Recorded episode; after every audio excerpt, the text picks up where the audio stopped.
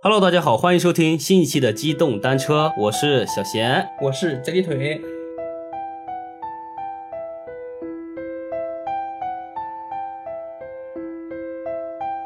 好，又是我们最新一期的机动单车啊。之前我们一直都在讲那个《子不语》里面的一些故事，包括之前讲的旱魃，还有是那个僵尸系列啊。这一期我们停一停，讲一讲就是之前比较热的，比讲一讲近代的故事，呃，也不是近代故事，就前一阵儿吧，就是微博上那几天也特别火的一个事件，这是二零一七年还是哪几年时候的事情了，是吧？一九年，一九年吗？对，一九年，这帖子是发在一九年的八月十八号发的这个帖子嘛。原帖呢是发布在知乎上的一个问答帖，这个帖子的名字叫做“你所经历的哪些事件让你怀疑这个世界”嘛。然后是其中就是在一九年的八月十八号，有个匿名的一个知乎答主，一个答主，嗯对对对，然后是讲了一个故事。这故事的名字就是标题啊，他自己写的，叫《嗯不该存在的同学》。嗯，不存在的同学，然后这个就是特别轰动的那个潘博文事件。对，当时好像还上了热搜，是吧？呃，最开始这个事件发布以后呢，其实是没什么波澜的，嗯，对吧？大家都感觉是答主在讲故事，对，但是后来经过答主的一系列就是就是跟帖嘛，补充了一些事件什么的，就让这个事件特别扑朔迷离。然后开始发酵，是吧？，对，发酵不断的发酵到那个二零年的那个，也不是到二零年了，好像是到这个今年的一月到份，今年，对，对二一年的一月初，然后这个事情就完全发酵起来了，还上了微博热搜嘛。对，当时好像特别火爆，好像是但是我好像没太注意。后来我也是在网上看那种各种那种做开始讲解，对，讲解这个事件。下面呢，就把这个帖子大概给大家简单的一个讲一讲这个故事的来龙去脉啊。对嗯你把这个故事给大家介绍一下，啊，这个答主说的故事呢发生在那个二零一三年的四月二十五号的星期四。答主是天津人，天津塘沽人，现在呢是那个上海的某家互联网公司搞运维的。嗯，估计也是个加班狗对对对，九九五嘛，上面自己写的自己九九五啊，刚好是那一天是八月十八号，说他就是顺便回忆一下自己的这个叫潘博文的同学，因为那天也是就想起来了，是吧？对，因为八月十八号他据他说啊是那个潘博文的生日，生日，嗯，答主呢是高中的时候在那个塘沽的某以素质教育而闻名的一个中学教程，就是塘沽某中，啊，对，塘沽某中。天津的高考那个压力就是很激烈嘛，这我去个，天津在我们边儿上相当羡慕，反正比你们那边好考上。太好考了。在他们那边，我告诉你，啊，算了，不说了，好像我在愤世嫉俗一样。但他们那边高考真的太容 易了。来继续吧。嗯，行行行，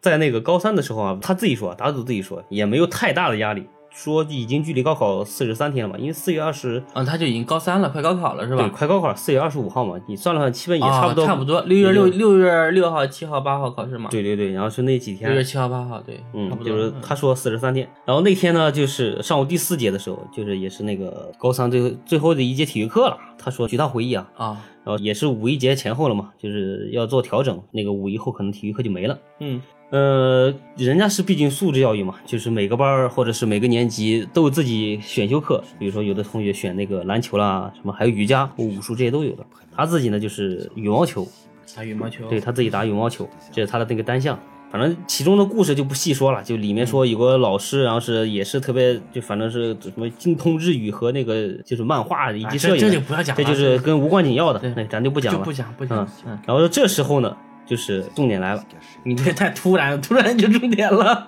就进入故事正点，啊对，好进入好故事好。好的好的前面的事情都交代完了，背景正式进入故事主题。嗯当天呢，就是第四节课的时候，其实就体育课嘛，他呢就拿着羽毛球拍儿找那个同届的体育课自习就自己玩儿嘛。啊，好的嗯好的好的。然后是呢，他就拿着羽毛球拍儿找到自己同班那个同学叫小温，想一起打一局球。打着打着呢，可能是太热了，对太热了，最开始是是在甬道上打球嘛，后来就是觉得太晒，就打不了，先找个阴凉地儿打。然后是走到那个宿舍楼的前面呢，其实那时候他说啊，就是他们学校已经开始实行全面走读了。说那个寝室这块儿就已经没人住了啊，这个也是个伏笔啊，解释的时候会提到这一点。嗯，然后呢，他就和那个小温去那边打球，发现的就是十班的那个 L 君，他这化名叫 L 君，和那个潘博文就在宿舍的过道上的树荫下正在打球。潘博文是答主的一个初中同学，潘博文呢还是什么英语课代表，反正意思就是他学习很好啊啊，嗯，然后是 L 君呢，就是潘博文介绍他们认识的，所以相当于就是潘博文和这个 L 君很好然后是那个打主呢和这个潘博文很好，然后是三个人也玩的啊就很好，就一起玩又是吧一起认识了，啊后来又在同一个高中嘛，嗯大概就这么一个呃人物关系背景。呃，他们简单就聊了几句嘛，是那一起加入一起打呗，对吧？就是最开始还是他们原先阵型嘛，L 君和那个潘博文在打，然后是他呢就和小温在打球，后来打着打着那个小温嫌他的那个手劲儿太大，打不过他，啊，就让他换一换，让他和那个潘博文打，然后是 L 君和那个小温打。刚好打的时候，那个潘博文把那个羽毛球不偏不倚的打到了宿舍楼的地下的一个换气窗里面。像那个北方那个宿舍楼，就是我以前住过北京的那些啊，就可能如果那个老式那种宿舍楼的话，就是有半层是地下室，就是一半地下室，然后上面露出了一个天窗那种的，我看过看过，对，大概是那种效果。应该是地下室的一个通风口，对相当于通风口对对，就是是有一个很窄的一扇哦窗，我是那看种，嗯，然后是他刚好呢那个窗户开的时候，他把这个羽毛球打进去了，啊，真是巧合呀。，对，真是巧合。哎，这个球打进去了，怎么办呢？要不要捡呢？不要 不要吧，但问题是这个球呢，还是算比较好的球。啊，是一个比赛一球是吧？对，对，我们也只说品牌了，反正是那个也也无关紧要的，就是尤尼克斯的一个专用羽毛对球。如果有尤尼克斯品牌听到了，可以记得给我们打赏啊，接着着打钱啊。好，我们继续。所以说，就是打主呢就想着挺贵，这种球也舍不得丢掉，就想去捡是吧？就是犹豫嘛，要不要捡呢？呃，然后是就是这个时候他们就做出了一个让人很后悔的决定，要去捡。去捡球，嗯，平时呢这种宿舍楼就是全面走读了嘛，他们就说那个都是锁大门的，想着说，哎，肯定是进不去了，嗯，你肯定也捡不了这个球。但是但那是天也巧合了，他们走那个宿舍楼的时候，发现那个门没有锁，就是大门是虚掩 着的。哎呃 很诡异，的用手一推的时候，整个门就可以打开了，所以这个东西就有点很诡异。嗯，后面还要再提到这个事情啊。打开以后呢，就是一推门，有一股冷冷风袭来。你想吧，当时四月中旬、五月初，对，如果地外下面室如果外面是晴天的话，应该太阳已经很温暖了，对就很热了嘛，然后对再加上那个地下室，其实是地下室那个冷接地气儿嘛，对，冷气。然后是你一推开，肯定是稍微有点阴凉的阴风，就阴凉的风，不能说阴风，阴凉的风吹出来，其实是在北方来说是很爽的。对呀、你想他们刚运动完是吧？刚打对完球，那种凉风一吹很爽哎的呦。以前我记得在北京的时候住过地下室，就夏天的时候往地下室一走，我去，特别爽一的感觉凉一。凉的，对，特别爽那种感觉。然后是，但这个呢，就对他们来说就是有种阴风的感觉，啊而且而且是时间长没人住了嘛，嗯，还夹杂着那种发霉的那种没味儿，霉味儿。因为你想吧，肯定这种长时间长里下面的一些，嗯，比如说这种木材了，什么这种东西都会发出一些霉味儿。犹豫中呢，他们就想着说，那还是去呗，对吧？已经反正已经开开门了，对能已经进去，已经进来了。对对对，就想着继续往那走吧。呃，是推门以后，他往里面走，走的时候就是发现那个迎面是一堵墙，墙上面写着那个就是宿舍规定、住宿规定，啊，落款呢还是零三年，就很早以前，嗯，一三年、哦，他们一就是这个楼其实已经封闭了十年了，啊，它不是封闭十年，就相当于是什么？相当十于年没是住了，哎，不是十年没有住了，这个规定是零三年的，但是他们那个全面走读不知道什么时候实行的嘛，哦对吧？？哦对对对对，然后是往下走，走到那个负一楼以后呢，就是往右边一拐是那个一楼的宿舍，都是那种老式的那个木门，反正就是以前那种高中那种宿舍嘛，大木头门儿对嗯反正挺老旧的，所以说肯定刚才那种霉味儿也是从这种发出来的。嗯，然后是每个木门有的就是一些虚掩着的嘛，但我想啊，就是那种木门，以前我记得住宿舍的时候都是用那种小铁链的那种小锁都锁着的，对，大部分都这样的。嗯，所以这是有一点怪了，这已经出现有一点怪了。然后是镜头呢是一个洗漱间，然后洗漱间呢就发出了这种就是氨水的那种，就是像那种哦呃消毒液那种味道嘛，就整个空间都弥漫着这种味道。按理说已经荒废好多年了，应该没有这种味道了。，对，所以说就是越发奇怪了嘛。感觉讲到这块儿的时候，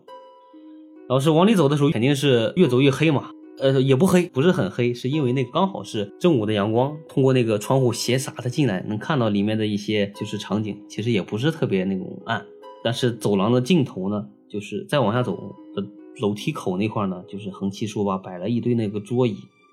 就是一看就很就是堆满光残那种效果，堆了很多杂物就是吧？是这时候他们就已经发怵了，大柱说就不太想捡了，有有点怕了 已，经嗯有点害怕呃，了有点，怂了，就不太想捡了。但是呢，走到这块儿了，就是潘博文嘛，因为潘博文他打进去了，他就说，嗯那既然走到这儿了，那对吧，来就来了吧，既来之则安之，就就是这句话害了大家，那就往下继续走呗。就是那堆木头呢，就是挡着路了嘛，然后是他们就是往前翻。L 君是比较瘦小的，他就先跳过去了嘛，他先跳过去以后，顺手就是把那个潘博文给拉了过去，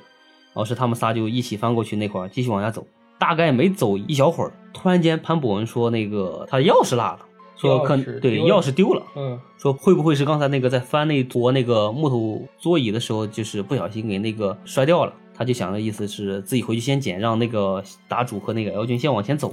嗯，然后打主说那行吧，那你先回去捡呗。然后是他俩就继续往前走嘛，想往里面找那个球，但是呢，往前越走越走越诡异，而且呢，他们就发现往下走的时候，手机信号呢就只剩三 G 信号了。哎，不对，一三年好像就是一三年好像只有三 G 信号，只有三 G 对吧？我记得那时候三 G 已经是很高级的信号了。哦，那就相当于是他们那个信号还很充足，是吧？对，就是地下室还有能有这么充足的信号，就不太正常。嗯，对对对。然后是他就想嘛，就是一看，哎，还有手呃，又提到一个牌子，算了，就反正一个某智能机啊，呃，某智能机，他说嗯这个信号还很充足，他想着说，哎呀，反正是已经到这块了，实在不行，看信号充足的话，他还可以跟那个什么他比较熟识的那些门卫啦，或者是他那个二姑父，他二姑父就是在这个学校里面就是做什么什么，反正是后勤队员吧。嗯，然后是想着给他打电话，找人来救他们，反正不怕被困着嘛，就大概这个意思。然后是接着往前走，越走越不对劲，越走越不对劲，发现就是整个人在整个地下室没有方向感了，就是完全分不到东南西北，而且是转向了是吧？转向了，对，有点类似于鬼打墙了吧？啊，当然这不算鬼打墙，就是对相当于去这了一个完全转向了，转向了没有方向感了，对，没有方向感了。呃，据他回忆啊，反正这个时候已经不找球了，球已经不是重要事情了，重要的事情赶紧出去。他说他们转向到就感觉整个人是处于一个很空旷的一个地下停车场一样，完全看不出来那个东南西北。突然间呢，就是感觉热血上涌，就跟 L 君说：“咱们赶紧跑吧。”对，嗯也眼球了是吧？也别进球 了。然后说咱们就也别管哪块了，也别往回拐了，因为回拐他也看不到路嘛。他说哪有光往哪儿跑，他们就朝这个亮光跑，不顾一切往那跑啊，跑跑跑就顺着那个亮光那块儿就是跑出来了，顺着一个门跑出来，跑出来以后发现是一个尽头是一个楼梯，相当于是他从地下室走上来嘛，嗯就打开那个门，顺那个楼梯往上走。就是爬到日头地以后往上走，顺着楼梯上去以后呢，发现跑到了对面的某个小学的门口。等于从他们学校里面穿出来了是吧？对，等于从宿舍楼，就是从那个体育场穿过宿舍楼，宿舍楼再往后面走，穿出来，穿到学校外面，学校外面的对面的街道门口是那个小学，所以说他们哇哦其就实跑了很远，对，其实已经跑了很远。然后是他们穿出来以后呢，发现就是已经小学就小学生就下学了嘛。你想，他们是中午上的体育课，对，然后是小学生下学，大概期间得有个半个小时左右吧，如果你这么算的话。半小时到一小时吧，我觉得。对对对对，应该差不多反正半小时多，差不多。对对对对，你想，他这是小学中午放学，他们是倒数第四节课，其实一节课也就四十多分钟嘛。他说打了一会儿，然后是往那边走，差不多也就是半小时左右。然后呢，他们就是也反正是已经那个很晚了，午饭也没顾上吃，惊慌失措的就赶紧往回走了嘛。嗯，然后是这个时候，诡异的事情发生了。进班的时候，他看见小温，然后是一个人坐着。小温说，他看见 L 君不出来嘛，然后就直接拿着拍子就回班了。啊，就先去回教室了。嗯先回教室了。然后是那答主就说：“怎么拍的少一个嘛？你潘博文的拍呢？”小文就一脸迷惑说：“谁是潘博文？潘博文是谁是吧，就小温根本就不知道有潘博文这个人是吧？？”就是、对，就完全不知道有潘博文这个人了。就答主就有点生气，有点疑惑的说：“就是我们那个隔壁打球那十班的那个呀。”然后是就争执嘛。小文一口咬定是那个不认识潘博文，就是一对拍呢，另一个拍是那个答主自己拿的时候自己搞丢了，但是并没有潘博文这个人。然后是那个答主就很疑惑嘛，也不知道怎么回事儿。大概午自习过去以后，就午休午自习过去以后呢，就去找十班的潘博文，想那个当面对质。嗯，结果刚出他们班不多久，就碰到了那个二军，对迎面走过来的 L 君。嗯， L 君那就真的是更是一脸激动啊，满脸通红的跟他说，特别紧张啊，特别紧张，就是嗷嗷叫的那种。他说那个搞得就反正就是意思就是声音很大，整个楼道人都在瞪他们。然后 L 君就说他回了整个班以后，跟所有人聊天，所有人都不知道潘博文这个人，完全不认识他。就是他们潘博文本班的人都不认识他了，对对对，说就就是除了这个二军知道他，就除了 L 君和那个答主以外，相当于所有人都不知道潘博文这个人。神秘失踪，神秘失踪，而且是集体性的那个失忆，记忆抹除，对大家的记忆里完全没有这个潘博文这个人了。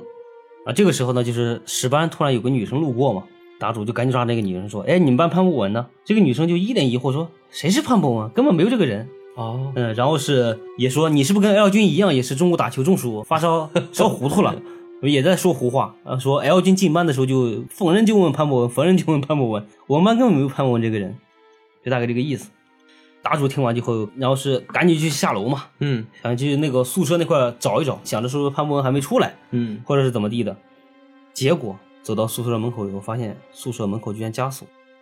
和平常一样锁个大锁头。我的天呐，他刚进去的时候没有锁，现在也就过了一个来小时、半个小时，再回去就已经上锁了。也不是一个半个来小时，就相当于是他们最开始和潘博一起进那个废弃的宿舍楼的时候，宿舍楼是上锁的，因为因为平时呢这个就是上锁，啊，但他是们去找球的时候那一瞬间好像没上锁。没上锁，对嗯然后呢，就是说现在已经上锁了，就是当时他就说自己都把自己吓软了，就是完全感觉脑袋瓜嗡的一下子嘛，就完全不知道这个事情具体是咋回事儿。嗯因为下午第一节是化学课嘛，就是老师在讲，他也不知道，他就一门心思想着说赶紧去找那个体育老师，问问那个潘博文到底在哪块儿嘛，因为他想着肯定是体育老师那节课肯定也见过潘博文。对，结果呢，他下班以后去找体育老师，发现在那个十班的一栏，就是那个整个那个学校排名那种栏里面，嗯潘博文这个人凭空消失了，而且自潘博文那一栏以后的所有人都往前前进了一位，就徐海都往前对移，了一学号位都往前进了一位，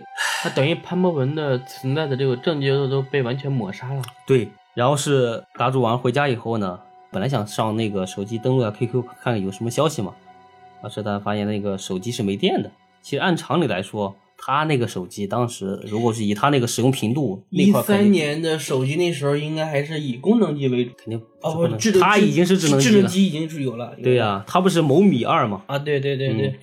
因为他说按他平时这种使用强度来说，那个时候肯定是有电的。然后他就想那个没电没电呗，充个电，充个电看看那个消息。他就想看 QQ 消息，那手机没电，他就想那你打开电脑看一看。结果呢，他打开电脑后发现 L 君在那个年级群里发了有将近一百多条关于潘博文的事情，L 君被踢出了年级群， 神经病是吧？对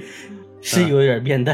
啊、疯狂的在扣所有人，然后是说那个潘博文，但是所有人年纪的人都不知道潘博文这个人，就是感觉这个人是 L 君是凭空捏造出来的，好像自己就是魔怔了、傻了那种的。嗯，这时候呢，那个答主他姐过来了，说非得用电脑做 CAD 图，哦，所以就抢着他那个电脑用啊，他没办法，只能拿着手机去充电了嘛。充完电开机以后，发现手机时间定格在那个一九七零年的一月一号，时间是十一点的五十二分，天哪，时间差很久啊。就相当于这整个时间乱掉了嘛。嗯，不过呢，他那个说连上 WiFi 就是网络正常以后呢，自动更新了时间，时间正常了。哦，呃，QQ 呢，它又重新登上了。QQ 登上以后呢，就发现这个 QQ 记录里面所有东西都没了，而且相册大部分内容都损毁了。反正就意思就是包含于所有关于潘博文记忆的东西全都没了，都被销毁了掉。啊、该不能看的不能看，我操，该没的就没了。宇宙真有这样的 bug 吗？自此呢，就相当于潘博文整个相当于人间蒸发了，而且除了他在 L 君之间，所有人都没有关于潘博文的任何记忆，就这么消失了这个人。就是不仅是人消失，而且在人们的记忆中也被抹杀了。对，而且呢，就是答主后面在就是不断帖子里跟踪，就是反正说的就很详细。这个问题帖子就问题出来这块就描写的特别特别详细，而且事件呢好多地理位置和时间点都对得上。他后面又说那个潘博文就是那个小学是在那个天津的叫什么新港四小，初中呢是在那个什么塘沽二中，而且生日呢是九六年的那个八月十八号，甚至他家的地址就是新港街道的那个某的老社区。他们之前呢还就是一起约过打过游戏呢，去过他家，反正就是这个事情来龙去脉讲得很清楚，很清楚。所有事件就是感觉都指向了这个潘博文就平白无故的消失了。消失，嗯，这个问题呢就牵扯到一个很诡异的事件，就是不是就很诡异的一个事实嘛，就会不会他们当时在穿越整个地下室的时候，误入了某个平行宇宙的一个交叉点，就相当于两个平行宇宙的在那个某个时间点，它做了一个就是时空交叉，导致呢。他们往里面走的时候呢，无缘无故的误入到了我们现在所处的这个当前宇宙，结果呢，他们是从潘博文的世界来到了我们的世界。对，就相当于比如说从平行宇宙 A 误入到我们这个宇宙 B，嗯，但是呢，所有人原封不动，只有潘博文这一个人也是一个 bug。bug 点就在于咱们这个世界没有潘博文，他那个世界只有潘博文。哦，那那这个应该算什么呢？但有个问题啊，嗯，就如果说他俩过来这个世界里面，这个世界里面的 L 君和那个答主呢？对对啊，他们可能在这个世界里面是不存在的，但问题是，这个世界里他不存在的话，所有人怎么会认识他们呢？就像潘博文一样呀，你潘博文，你从这个世界里面消失了，你所有东西数据都被抹除了。但如果你是偶然来到了这个世界上，那你就算这个世界上一份子，你的这个记忆、你的这个活动的这种印象，就映射到了其他人的脑脑子里面，有就这种相当于就怀疑是在就在另一个世界里的时候是集体记忆被抹杀，这个世界的人是集体记忆重新加持呗。 我估计是，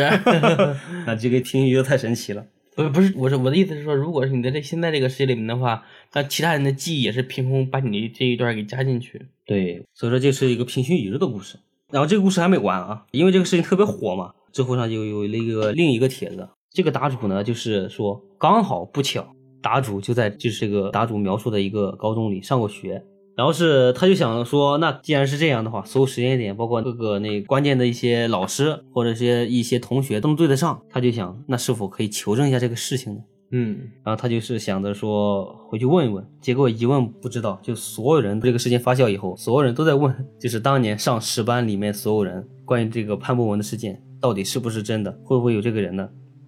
然后呢，就是根据这个解谜这个答主的一系列推测，包括一些求证嘛，发现有个问题：一三年的时候，那个宿舍楼并没有被荒弃掉，哦，那是不是之前那个写潘博文那个答主记错了？呃，有可能这种事情出现，因为解谜答主他说他就在那个学校嘛，嗯，他就在想和那个当时的那个学生求证说，那个时候这个宿舍楼是否被关闭了呢？那结果说那个时候还在住，并没有说实行全面走读。这个第一个点，就刚才我们提到的嘛，这个事情是不存在的。第二个点呢，就说那如果说根据这个事件，十班的 L 君。如果化名 L 君，那可能就是 L 打头的姓氏的。找来找去，找到那个当年那十班毕业照里面，如果以 L 打头毕业的话，那很可能就是姓李的某两位同学。结果这两位同学呢，求证完以后也不是这化名里面的 L 君。那如果说这 L 君不存在的话，那还有一个叫小温的一个人，嗯，小温的人就是和那个答主是一个班嘛。对，小文存在吗？小温发现嗯并没有就是类似于名字里带温或者是姓温，乃至就是有这种各种关于温这种谐音的一个 人都没有，就整个就是这个事件里的人物啦，反正就地点是对的，时间是对的，但就是那个场景不对，就人和事。，人物不对，就这个事情整个就是就相当于就是很明显嘛，就是捏造出来的。嗯，但是呢，事情越发酵越大嘛，对，后来就是那个就原答主啊，自己出来澄清说，当时可能是自己一时糊涂，出现了就是抑郁症导致那个记忆偏差，好像类似这种的。潘博文是自己幻想出来的一个人物，做了一个就是辟谣嘛，说这个并没这个事件。原来是个精神分裂症。对，说是精神分裂症，但是呢，我就在想啊，会不会是某种？因为他之前自己说的时候就证据凿凿的说那个这些肯定是发生过的啊。L 君呢还跟他们私下里还聊过这个事情，说不要让他再追究了嘛，有个微呃 QQ 截图。但是仔细回想起来，就是会不会有可能是因为受于各种迫于压力啊，就是也有可能就是做澄清，对对对，就不能怪力乱神。不能怪力乱神。 但其实我记得，你像你说的这个平行宇宙啊，我记得很小的时候是看过一部电影儿，好像是李连杰，好像是谁啊？就是说有好多平行宇宙嘛，然后每个人的能力都是一样的，但如果你在这个宇宙里面死死了掉了，嗯，你的能力就被剩余的那些人被平分活着的人给平分。哦，然后当时林那个角色为了让自己变得更强大嘛，他就到处去杀自己。啊，就李连杰啊，我知道那个叫那个宇宙通缉令，嗯，然后是就是一个好的是警察，另一个是一个坏蛋，这个坏蛋是被又送到什么某个什么异度空间里面了，大概是这么一个故事。嗯，说到这个平行宇宙呢，就是通过这个整个事件嘛，就是有两点想给大家再延伸的讲一下。你比如说那个像，反正是从零七年，自从发现了那个就是宇宙那个冷斑以后嘛，就不断的发酵到现在，包括最现在的现代量子力学的一些，反正遇事不决量子力学嘛，就是支撑起来以后，发现这个平行宇宙这个理论是越来越清晰了。啊嗯，然后具体那个平行宇宙那个科学理论我们就不再讲了啊，因为这个东西我刚才看了一遍都没看懂，太复杂太了太深奥可了。能需要比较这种高深的物理知识。就是反正你肯定是需要一些比较专业一点的一个物理知识才能撑起来这个整个理论体系。我们只是想讲一下大概平行宇宙，就是类似于就是。因为宇宙是那种不同的那个量子来构成的嘛，就是你在观察的东，你所观察到的话，它会呈现这种某种形式；你不观察的话，它会出现成另一种形式。所以可能就是你在观察的期间呢，它就会存在着 n 多种形式，这种 n 多种形式呢，就可能是 n 多种宇宙平行状态。说这个大概就是平行宇宙一个我理解的一个比较浅显的概念吧，大概是这个意思。也有很多关于平行宇宙的故事，其中有一个比较著名的就是一九五七年的一个是什么故事？七月的某一天，就是在那个日本东京的羽田国际机场内呢，就出现一个白人男子，然后是海关发现这个人好像有点不太对劲儿，就问他那个你来日本干啥呀？那个白人说我是来日本谈生意的呀。海关要检查他的护照，然后是他就说那行吧，那把护护照交出来让海关看一下。海关发现他那个护照很有问题，就是护照上写的国家呢，音译过来啊叫塔里德，嗯，然后是 那个机场的人说，据我们所知，欧洲好像没有叫塔里德这个国家呀。对，这个男子就他好像表现的没有那么慌张嘛，就很不耐烦。这种情形呢，就相当于这个人对这个事件呢，他在干嘛？就是这些人在胡闹啊，啊，并不是他自己在造假，对对对，逗他是吧？对在逗他，是不是四月一号？ 对对对。然后是他说，意思就是你们是不是在搞笑？我都在日本多少次了，怎么会没有这个国家呢？而且我们国家有上千年的历史，你们怎么可能不知道？然后是他又指着护照说：“你看这上面我有从日本飞至欧洲那个这么多的签证，怎么会是假的呢？”然后是海关人员也是很疑惑呀，看了看上面那些那那个什么签证章了，好像都是正确的，并没有什么问题。而且这个男子还说呢，我们国家就是在西班牙和那个法国之间，嗯，结果那两个工作人员就看了看，西班牙和法国之间只有一个叫安道尔的一个小国，并没有出现就是那个男的提到那个什么塔里德这个国家。安道尔呢，就前身呢可以追溯到那个十一世纪嘛，嗯，所以说就是十一世纪呢还没有这个叫什么塔里德这个国家，那肯定就是没有这个国家呗，对吧？对，反正肯定是我们这个宇宙是没有塔里德这个国家的。嗯，但是这个男子呢看到这个地图呢，也感觉也很疑惑，就是说这个地图是不是有问题了对，？我们的国家哪儿去对，我了？们国家怎么没了？飞了趟飞机完犊子了，国家没了。然后是他也不明白为什么，就是没有泰德。嗯，而且这个工作人员发现这个男子呢，就是也精通各种各个那个欧洲国家的语言，日语也会讲，嗯就，很明显他就是不是在说谎，就是他是从法国那边过来，法国和西班牙中间那个塔里德过来，嗯嗯，然后是会讲法语，然后是在日本这边经常做生意，然后日语讲的也还可以。然后是这个男子呢说，那这样吧，你把那个电话给我，我跟我那我给你一个那个我生意伙伴的电话，嗯，你们跟他求证。结果呢，就是海关人根据他提供的一些电话号码和那个公司名称呢打过去，公司也有电话也能打通，但是呢，电话那头的日本人说，从没有听说过叫那个塔里德这个国家来的这个男子，就不知道他这个人，也不知道他这个对方的公司。海关人就这下就完全懵了嘛，就想着说一定得把这个事情调查清楚，就把那个白人男子给控制起来了，移交到那个酒店里面先禁锢起来嘛。然后是想着说回头再调查，老师，这个男人呢，就是除了一些随身携带的呀商业文件和一些其他国家的货币以外，并没有什么任何可疑点，就是这个护照有问题，其他的所有问都没有问题。神奇，对，很神奇。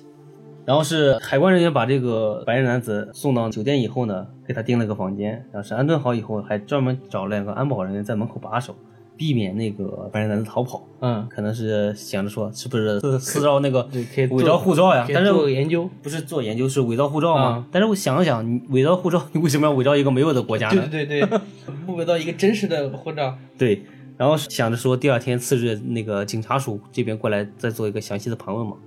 结果第二天早上一起来，这个白人男子就凭空消失了，没有任何的一个迹象表明他是比如说从那个窗户跳走啦，或者从哪个翻出来了，就是平白无故从从整个这个空间里就消失了。当时这个事件呢，还就一度引起了很大的舆论，就闹得沸沸扬扬嘛。欧洲啦，就是日本等地的报纸都纷纷的做过报道，各种那个小道消息，各种那个杜撰的嘛。这个是比较早的一个关于一个平行宇宙的一个故事，而且还是特别真实存在过的。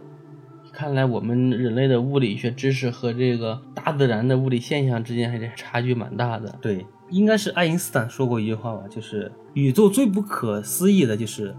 宇宙居然能被我们理解。简而言之，就是说宇宙很深奥，它的这种各种特性呢、以人类这种知识体系呢，肯定是无法这个完全理解参透的。对，但是呢，人类还能理解部分宇宙，所以说这就是一个 宇宙最神秘的一个地方。我们期待着未来的这个科学家们帮我们解答这些问题。对，说不定就是现在这个量子力学发展这么迅速嘛，说不定有朝一日就真的是能发现这个真正的一个什么平行宇宙了，或者一些多宇宙吧，一个证据存在。量子力学也是一个很好玩、很有趣的哈，咱们这次就不展开了， 这个这个太高深了。 太高了，咱也对对对咱也不理解，其对，实咱也不理解，反正就是只理解一些，比如以前看过什么双缝干涉啦，特别有名的试验，薛定谔的猫啊， 像潘博文这个事件是真是假，我们也没办法去彻底知道了。对，其实怎么说呢，我倒是更倾向于相信这个事情可能是存在的，对吧？我也不清楚那个答主他是不是真的神经病？真的神经病，或者是他真的是迫于某种舆论压力导对，我记得我上大学时候，我们上那个电影鉴赏课，老师给我们放了一部《地下搏击俱乐部啊搏击俱乐部，》，对，他讲的就是人格分裂嘛。嗯说那个人呢，就是自己的这个人格分裂、精神分裂嘛，他就分成了两个人，嗯一个呢是自己日常的自己，嗯另外一个呢是自己想成为的那一个人，嗯高大帅气，然后呢睿智，然后又聪明啊，就是反正特别厉害的那种。泡妹子的功力也很强，嗯，但是到最后他才发现，其实只是他一个人在饰演了两个角色，相当于就是精神分裂嘛，就像他人格分裂。其实我之前听过他们介绍说，最厉害的人格分裂，你看一个人分了多少人？好像我记得还有影像资料，就一个女的吧，是吧？分了十几个还是二十几个人，二十六个，而且她还能随意召唤出她这个人格下面的这个人，也挺可怕的。嗯反正也挺吓人的。就是这个、同一个皮囊下，不同的一个精神状态，还有不同一个人，而且她二十六个性格差异还很大，有的很腼腆，有的就是很奔放。当然，这个就扯到那个精神层面上了，并不是我们今天所说的那个，比如说嗯对对对对，但这个也涉及到啊，可能如果说真是像答主说的那种，他自己有精神病，对吧？潘博文是他幻想出来的一个人物，那这也可能是正常科学解释下，那就是精神分裂，然后是自己衍生出来的一个朋友嘛，对吧？对对，其实就相当于你比如说小孩儿特别喜欢跟洋娃玩儿，因为他就特别喜欢给洋娃注入一个人设、一个性格，对吧？说这个洋娃是我的小朋友了什么的，对吧？对，就是跟他一起玩儿。但是呢，你并没有感觉很恐怖。如果说一个成年人同样做的一个类似于小孩儿这种事情，天天跟娃娃玩儿，你都挺可怕的。反正挺可怕的吧，就有点像这种打主的潘博文这个状况，他自己杜撰出来、幻想出来的一个好朋友。反正就精神上面有这种专门的一种解释吧，咱们也不太展开深究了。对，然后另一种呢，就是咱们就反复在强调这个平行宇宙这个这个结论，嗯，真实存在的话，你你相当于就是两个平行宇宙出现了一个交叉重叠，对吧？他俩来到咱们这个宇宙，但是呢，潘博文就留到另一个宇宙里了。对，有可能，也还是不要跑了，跟爸爸妈妈在一起也挺安全的。 所以就你就仔细回想起来，可能就比如说，那他俩过来在咱们这个宇宙疯狂的找潘博文，那潘博文可能是不是就会在那个宇宙里疯狂地找他们？很有可能，就是潘博文在自己的世界里面发现这两个人丢了。对，而且集体人全部都不记得有这两个人，嗯，但如果潘博文的这个记忆如果没有被抹除的话，他肯定会找。而且他会更痛苦，因为他只有他一个人有这个记忆了， 对吧？对他比对这个答主更难受了。起码还有一个 L 君跟他在一起。对对对，都在做个伴儿呢，只有潘博文一个人，那就简直完全崩溃了。其实我就在想啊，你说这个平行宇宙存不存在，跟我们之前所探究的那个冥界啊、阴间 那个世界到底存不存在？你比如说，我们在这个世界里面，这个空间里面，嗯我们是有肉体，对吧？然后我们的大脑操控我们的身体，嗯它是我们的灵魂。那会不会，比如说，在这个世界上，我们的肉体结束了，嗯那我们的大脑或者是说我们我们的的灵魂我们的灵魂，嗯会不会作为一种特殊的物质而飘到了另外一个平行宇宙或者是平行空间？我们把它称之为阴间 这种。然后到那个世界之后，我们等于是重生，又重新的出生了。这个也可以这么理解，但是这个呢，有点像我之前看过的某个理论，就是以某种意识形态存在的，就是你相当于已经成为另一个高维度的一个生物，啊，这个就更高深了，这个就我们就不展开讲了，是是是是啊，这个太太深了。如果后面我们有机会的话，想讲的话，可以把这个再给大家就是详细的展开讲一讲。 OK OK，嗯，啊，今天呢，我们时间也不短了啊啊，啊看了，因为这个确实这个事件也挺有意思的，对对，挺复杂的，嗯，对对对，然后是整个事情来龙去脉的各个细枝末节嗯的事情呢，可能给大家讲下来，其实时间已经很多了。对嗯，当然如果说各位朋友喜欢我们类似于这种这种类型的故事吧，也可以在那个评论区里面给我们留言，或者你们就是点赞吧。对，给有我我们们打 call、对点赞、留言，对，嗯嗯，或者我们就看播放量，对吧？如果说打赏播放量很高的话，我们还可以打赏。 对吧？我们就还可以类似于这种故事呢，做更多的一个收集和讲解吧，对吧？也希望大家对对对多多支持我们的节目。嗯那行，那我们今天就先这样吧。好，拜拜。嗯，那就拜拜。